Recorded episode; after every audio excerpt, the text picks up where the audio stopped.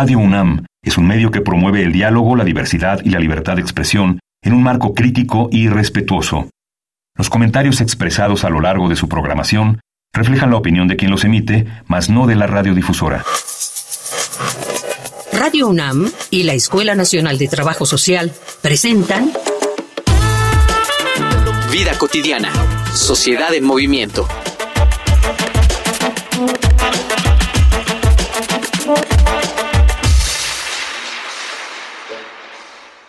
Imagina que estás en una reunión donde acabas de conocer a una persona. Le estrechas la mano. Platican por más de una hora. Comen del mismo tazón de frituras. Utilizan el mismo baño. Se secan las manos con la misma toalla. Y por accidente, beben del mismo vaso. Es una persona agradable. ¿Sentirías la misma comodidad si, al final de la reunión, te enteraras que esa persona es portadora del VIH? Con todas las acciones descritas, de lo único que podrías preocuparte es de haber compartido el mismo vaso y solo si esa persona está resfriada, pues por ninguna de estas acciones hay ni la más mínima posibilidad de contagiarte de VIH-Sida. Hay, sin embargo, muchísimas personas que no se encontrarían a gusto en este ambiente, y lo que podría parecer solo una grosería en una reunión se convierte en una limitante para conseguir trabajo, en una razón para el aislamiento social y en muchos lados hasta en un motivo para no recibir atención médica. Es por eso que en este episodio de Vida cotidiana, Sociedad en Movimiento, hablaremos sobre la estigmatización del VIH y el Día de la Cero Discriminación con el licenciado Ulises Pineda Miranda, coordinador de diversidad de la Dirección General de Diversidad Sexual y Derechos Humanos de la Secretaría de Inclusión y Bienestar Social. Iniciamos ya nuestro muy bonito programa. Soy Ángeles Casillas. Muchísimas, muchísimas gracias por sintonizarlos. Fíjense que hace un par de días, exactamente el primero de marzo, se conmemoró el Día de la Cero Discriminación. Y en este año el lema fue despenalizar salvavidas ONU-SIDA. Vamos a platicar sobre ello. Consideramos muy importante reflexionar sobre la discriminación y violación a los derechos humanos que lamentablemente todavía las personas que presentan VIH o que han desarrollado SIDA siguen, siguen presentando. Quédense con nosotros, de ello vamos a reflexionar. Facebook, Escuela Nacional de Trabajo Social, ENTS, UNAM. Twitter, arroba ENTS, UNAM Oficial. Instagram, ENTS, UNAM Oficial.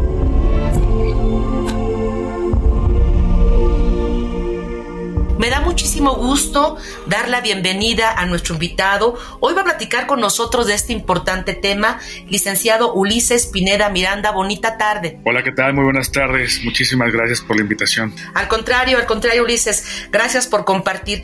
Eh, me parece importantísimo que podamos iniciar nuestro programa. ¿Cómo, cómo lo ves tú? ¿Qué sería la mejor forma o cómo podríamos definir de una mejor manera lo que entendemos por discriminación? Bueno, eh, la discriminación es un trato desfavorable a personas o grupos sociales que vivimos con cierta condición, pero que también se establece a partir de ciertas prácticas que se vinculan con determinadas razones. Por ejemplo, las personas podemos vivir o experimentar discriminación por nuestra edad, por nuestra discapacidad, por nuestra orientación sexual, identidad de género, por nuestras creencias religiosas. Son estas prácticas que han sido normalizadas, pero que representan un trato desfavorable y que a su vez violación de derechos humanos.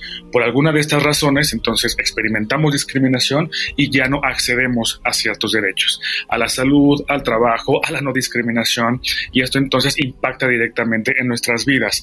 En la Ciudad de México se mencionan 14 grupos de atención prioritaria, que son los grupos sociales que históricamente hemos sido discriminadas, discriminados y discriminadas en cuanto a estas razones. Algunos de ellos son mujeres, niñas, niños y adolescentes, víctimas, personas LGBTI más, migrantes, personas que viven en situación de calle, con discapacidad, etc. Entonces, lo que menciona específicamente, por ejemplo, un poco parafraseando al Consejo perdón, para prevenir y eliminar la discriminación en la Ciudad de México es que es este trato desfavorable que implica la no, el no acceso a los derechos humanos. Cuando nos compartes este trato desfavorable, ¿quiere decir que puede ser tanto en acción como en omisión? Por supuesto, porque lo de lo más importante que implica este trato desfavorable es que se vincula con los sistemas de opresión, misoginia, racismo, capacitismo. Entonces, lo que vincula esto es que de este lado, por ejemplo, eh, desde la coordinación de diversidad en la cual soy titular y desde el Estado, la propia omisión, por supuesto que también forma parte de una violación de derechos humanos. Es lo que le corresponde al Estado, a la administración pública en términos de las facultades que cada secretaría, instituto o unidad administrativa le competan. Lo que implica es que si yo soy omiso alguna algún asunto sobre el problema público, alguna necesidad social, estoy violando derechos también. Lo que le corresponde al Estado es atender, sí, pero esa omisión forma parte también de la no atención. Claro, muy, muy entendido. Para Ulises Pineda, ¿cuál es la importancia de conmemorar este día de cero discriminación y este lema que acabamos de señalar al inicio del programa? Es fundamental, es fundamental. El VIH forma parte todavía de este gran estigma que existe a las personas que viven con VIH y el hecho de que ONUCIDA haya puesto esto de relieve es fundamental porque implica que al no poder tener acciones en concreto que no se estén reforzando y que no se garantice la no discriminación a quienes viven con VIH, eh, eso implica un debilitamiento en la respuesta de los países que tenemos acciones a favor de la no discriminación y la igualdad.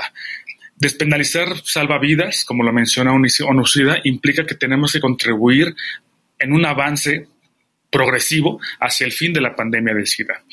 Eh, ¿Por qué? Porque todavía estamos experimentando en nuestro país, en la Ciudad de México, aún estamos teniendo denuncias, estamos teniendo, quejas y atendemos a las personas que siguen expresando que continúa la xerofobia.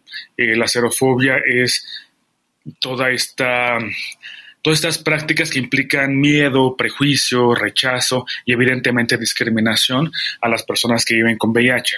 La xerofobia forma parte de una, desafortunadamente, de una cultura eh, totalmente normalizada en cuanto a la desinformación, pero también a este rechazo explícito hacia las personas que viven con VIH.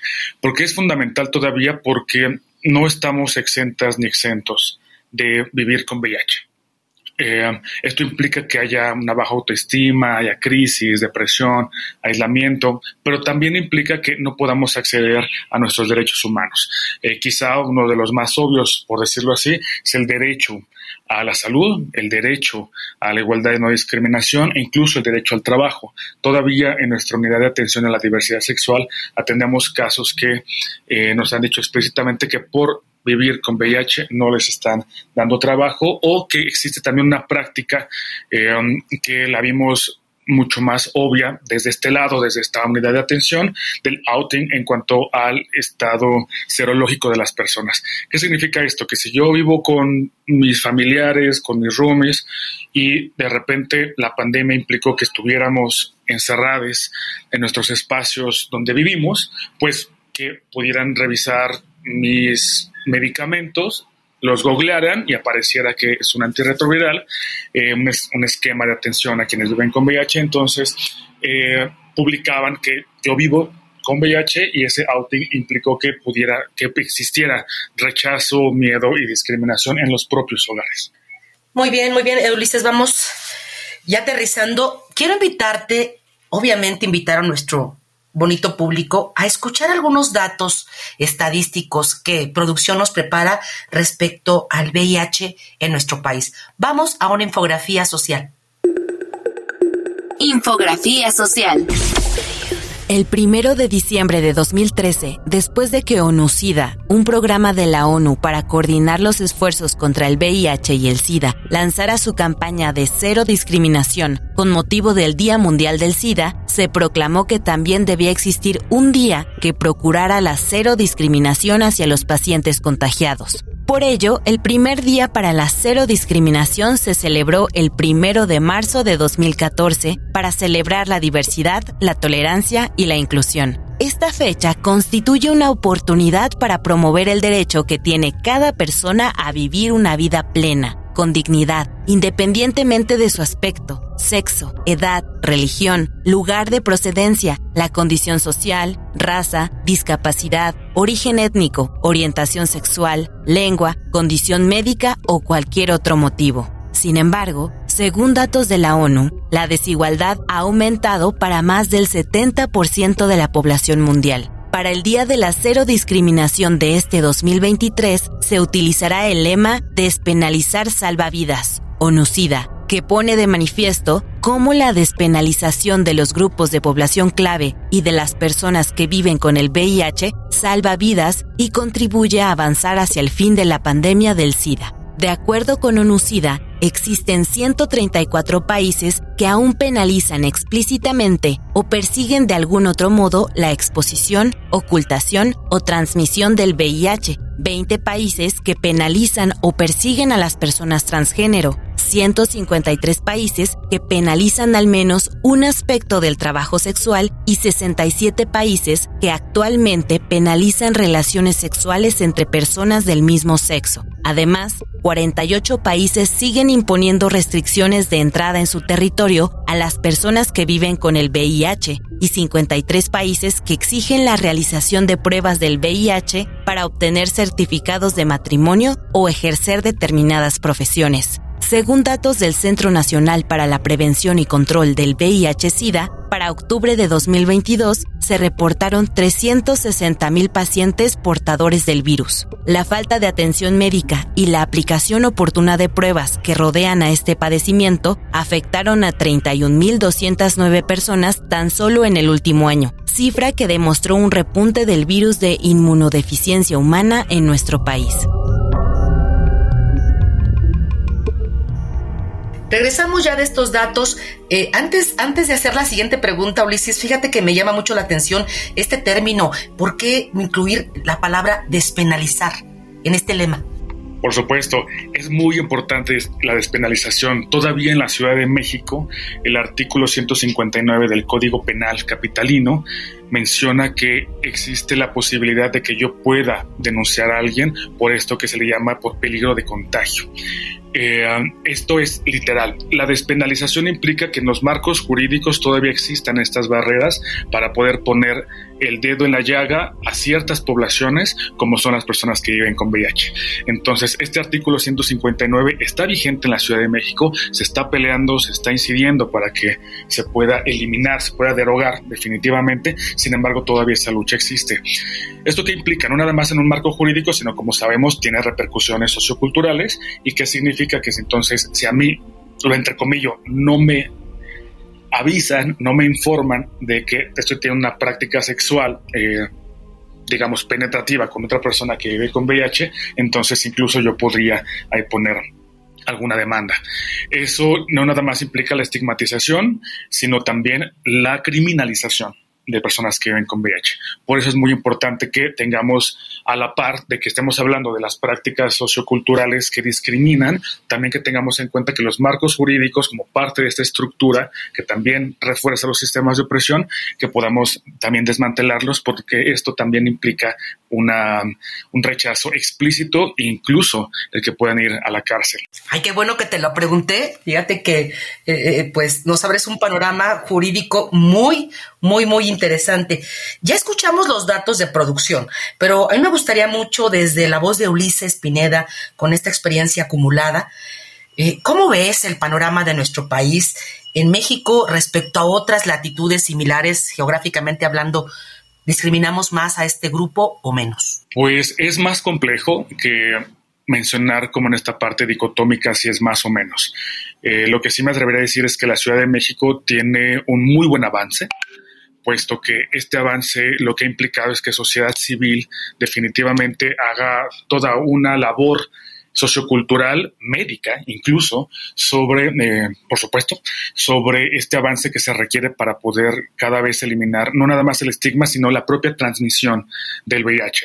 La Ciudad de México cuenta con las clínicas condesas en Benjamin Hill, como la Condesa Iztapalapa, pero también cuenta con otro tipo de esquemas, por decirlo, comunitarios, que pueden ayudar a que, nada, a que una parte sociocultural pueda ir ayudando a eliminarlo, pero también su vinculación y coordinación con otro tipo de estrategias que se hace desde las organizaciones de la sociedad civil. Esto es muy importante porque sin esos esfuerzos coordinados, colectivos eh, comunitarios, no se podría avanzar. ¿Por qué menciono la importancia de la vinculación con sociedad civil? Porque también son quienes han estado al pie del cañón. La pandemia nos ha venido a desestabilizar muchos aspectos, no nada más la salud mental, sino que también nos ha estado moviendo muchos elementos socioculturales que nos ha venido a mostrar de manera explícita la importancia de tener esta coordinación. Eso hablamos cuando hablamos de salud integral. No es nada más tener el acceso a un medicamento, sino que puede ir en compañía de otro tipo de estrategias que se vincule con lo socio, social, lo psicoemocional, lo, la propia parte técnica médica, por decirlo así. A eso nos referimos a lo integral. Y la Ciudad de México tiene campañas, tiene vinculación con otro tipo de, de áreas como Sencida, como Nocida, que no nada más es un asunto como de generar recursos y estrategias, sino que se vinculen y se puedan crear esos, esos datos que ustedes nos mencionaron hace rato. Ya nos habías comentado que este trato desfavorable, pues evidentemente, ¿no? Causa la violación de derechos humanos. ¿Tú consideras que todos los derechos humanos se vulneran para estas personas o algunos más que otros? Sí, por supuesto. Lo que pasa es que en la lógica del enfoque en derechos humanos no significa que haya un derecho humano más válido que otro, sino que es una cadenita.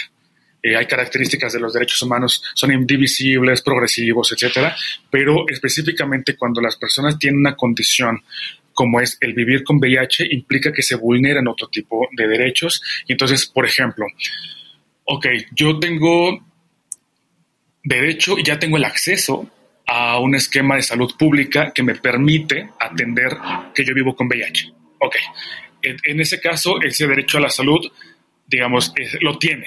Por decirlo así, está garantizado. Ok. Pero ¿qué pasa si por esta condición, si bien yo puedo tener mi esquema de salud, pero por otro lado, no estoy teniendo trabajo? Entonces, si no tengo trabajo, esto se encadena con mi derecho a la alimentación, mi derecho a la salud también, ¿Por qué? Porque yo no tengo derecho a trabajo y mucho menos derechos laborales. Entonces, eso significa que yo no puedo tener el derecho a poder incluso transitar en la Ciudad de México porque no tengo un trabajo. No tengo trabajo, no tengo dinero y entonces por mucho que yo pueda tener el espacio de salud para poder ir por, mi, por mis medicamentos, el hecho de no tener trabajo implica que no puedo ir por ellos. Entonces es una cadenita. No significa que uno sea más, más válido que otro. Aquí lo que pasa es que en un aspecto como sociocultural es más claro que hay una vulneración en el derecho a la salud cuando no tenemos los medicamentos, medicamentos, perdón, cuando no hay una garantía de que los podamos tener. Pero ¿qué pasa cuando ya se tienen y hay otros derechos que también están vulnerados? Muchas veces pensamos que el hablar de VIH es únicamente hablar sobre salud. Y no, tiene que ver con la salud mental, aquí lo vemos, con las, las, relaciones de pareja, por eso se habla de las relaciones serodiscordantes. Son parejas, especialmente de hombres eh, gays, eh, que uno vive con VIH y otro no, y esa, también esas investigaciones y esa visibilidad es fundamental para poder hablar también de cómo hay un impacto sociocultural en quienes viven con VIH.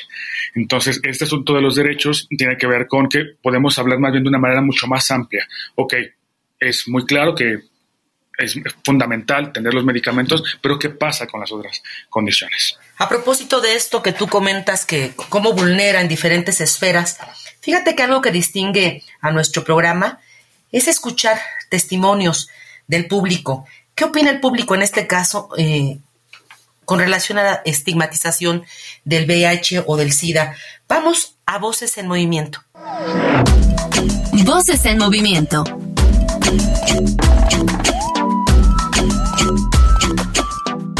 Hola, me llamo Ricardo y tengo 28 años. Lo que sé del VIH, SIDA, pues es la distinción entre ambas cosas. Sé que una cosa es el virus y otra cosa es la enfermedad ya manifiesta y que hay una distinción importante al respecto. No es lo mismo ser portador del virus que padecer la enfermedad. Mi opinión respecto a las personas que son VIH positivas es pues que en realidad no nosotros los demás no podemos emitir juicios al respecto. Me parece muy muy importante evitar caer en discursos xerofóbicos y pues en ese sentido lo mejor que podemos hacer las personas que, que somos ajenas a la situación por decirlo de alguna forma pues es no emitir juicios. Hola, me llamo Laura, tengo 48 años y soy académica de la UNAM. Pues lo que yo sé sobre el VIH-Sida es que se trata de un virus que tuvo un auge en los 70s, 80s, muy fuerte en Estados Unidos y que, siendo yo de la generación X, pues impactaba mucho saber que existía un virus que afectara el sistema inmune y que al principio no se supiera qué pasaba, de dónde venía, y pues con los años entender que es un virus que puede ser controlable. Conozco mucha gente y creo que justo conocerlos sin ningún estigma y sin ninguna predisposición a cómo son, pues simplemente son personas normales, ¿no? O sea, es como conocer diabéticos o conocer a alguien con alguna condición de salud, pero que siguen teniendo una vida productiva, entusiasta y que claro, tienen necesidad de tener controles médicos, pero que fuera de eso pues son personas como yo y como todos los demás.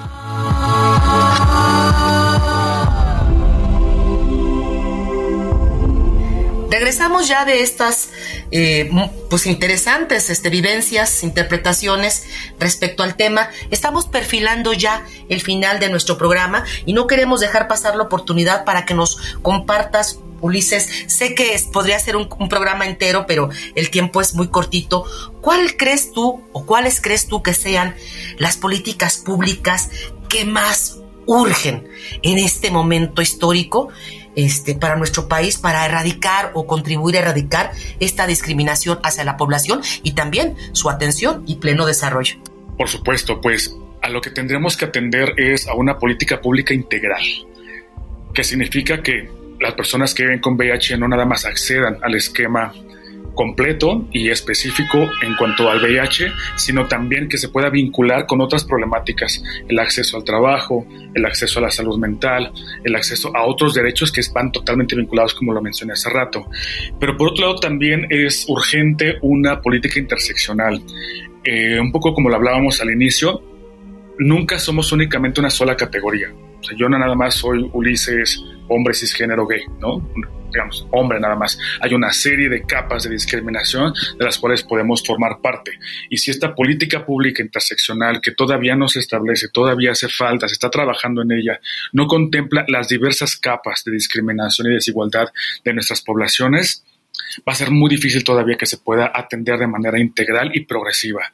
Eh, esto que mencionabas de, las voces es muy importante porque estas intersecciones lo que tienen que hacer es eliminar la exotización de nuestras poblaciones.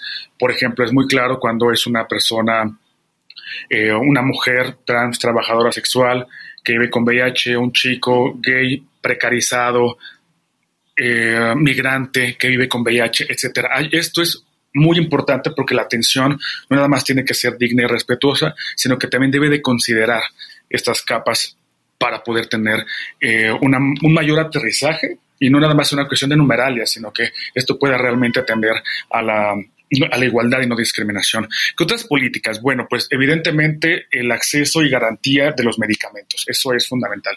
No nada más eh, es urgente, todavía hay personas que no están accediendo a ellos. El esfuerzo que están teniendo las clínicas Condesa es indispensable, es fundamental desde hace muchos años.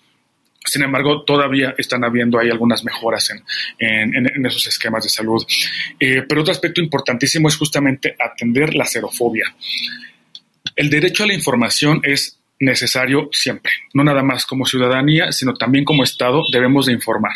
¿Qué significa indetectable es igual a intransmisible? ¿Qué significa ¿Qué significa la propia xerofobia? ¿Cuáles son los espacios en donde se vulneran más los derechos de las personas que viven con VIH? Y de este lado tenemos dos estrategias claras a lo que nos compete de acuerdo a las facultades que tenemos como Dirección General de Diversidad Sexual y Derechos Humanos. Eh, número uno, se hizo una campaña que se retomó todavía el año pasado, que se llama Súmate a poner fin al SIDA. En la Ciudad de México vivimos con el VIH y hay una serie de estrategias que no nada más tienen que ver con carteles, videos, sino materiales informativos y el territorio, las actividades que se necesitan hacer en territorio para que podamos conocer qué significan estos conceptos. Muchas veces nos pasa que es, qué significa intransmisible, ¿no? ¿Qué significa indetectable? ¿Qué significa este otro esquema para atender a las personas que viven con VIH. Y el derecho a la información es fundamental. Y por otro lado, en nuestra unidad de atención a la diversidad sexual tenemos un espacio no nada más de atención y acompañamiento psicosocial, sino que también podemos asesorar jurídicamente y también hacemos pruebas rápidas, entrega de condones y vinculamos con diversas instituciones porque, como lo mencioné hace rato, es atender realmente la salud integral.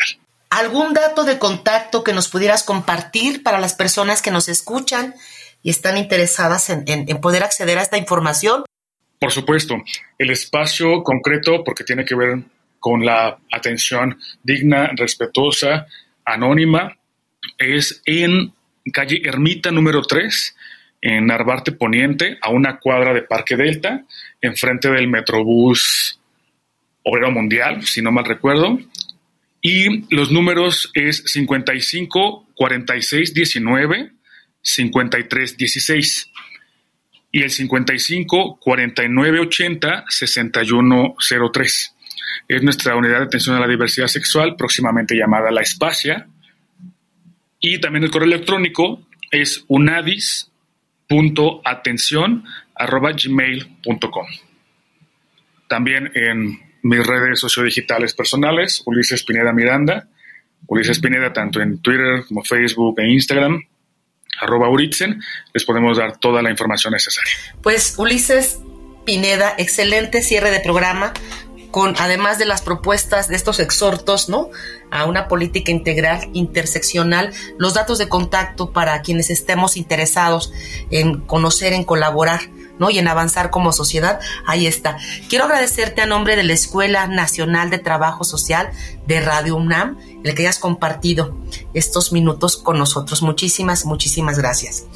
Y quiero aprovechar para comentarle a nuestro auditorio que este programa es el último, se cierra un ciclo para nuestra productora Ivonne Gallardo. Quiero agradecerle todas sus atenciones, su excelente eh, conducción, todo el apoyo técnico, el apoyo moral y pues todo el cobijo que nos ha dado en este programa. Estamos seguras y seguros que vienen nuevos proyectos y le deseamos todo, todo el, el, mayor de los éxitos para lo que viene. Muchas gracias, Ivonne Gallardo. Quiero agradecer también a quienes hacen en pues todas las cápsulas que eh, revisten a nuestro programa, Carolina Cortés, Carla Angélica Tobar, la coordinación desde la ENS de la licenciada Roxana Medina, pero en especial, además de nuestro invitado, quiero agradecerle a todas las personas que nos escuchan cada viernes y hacen posible este programa. Soy Ángeles Casillas, me despido confiando en que podamos coincidir el próximo viernes. Hagan un excelente fin de semana. Bonita tarde. Vida cotidiana, sociedad en movimiento. Es una coproducción entre Radio UNAM y la Escuela Nacional de Trabajo Social.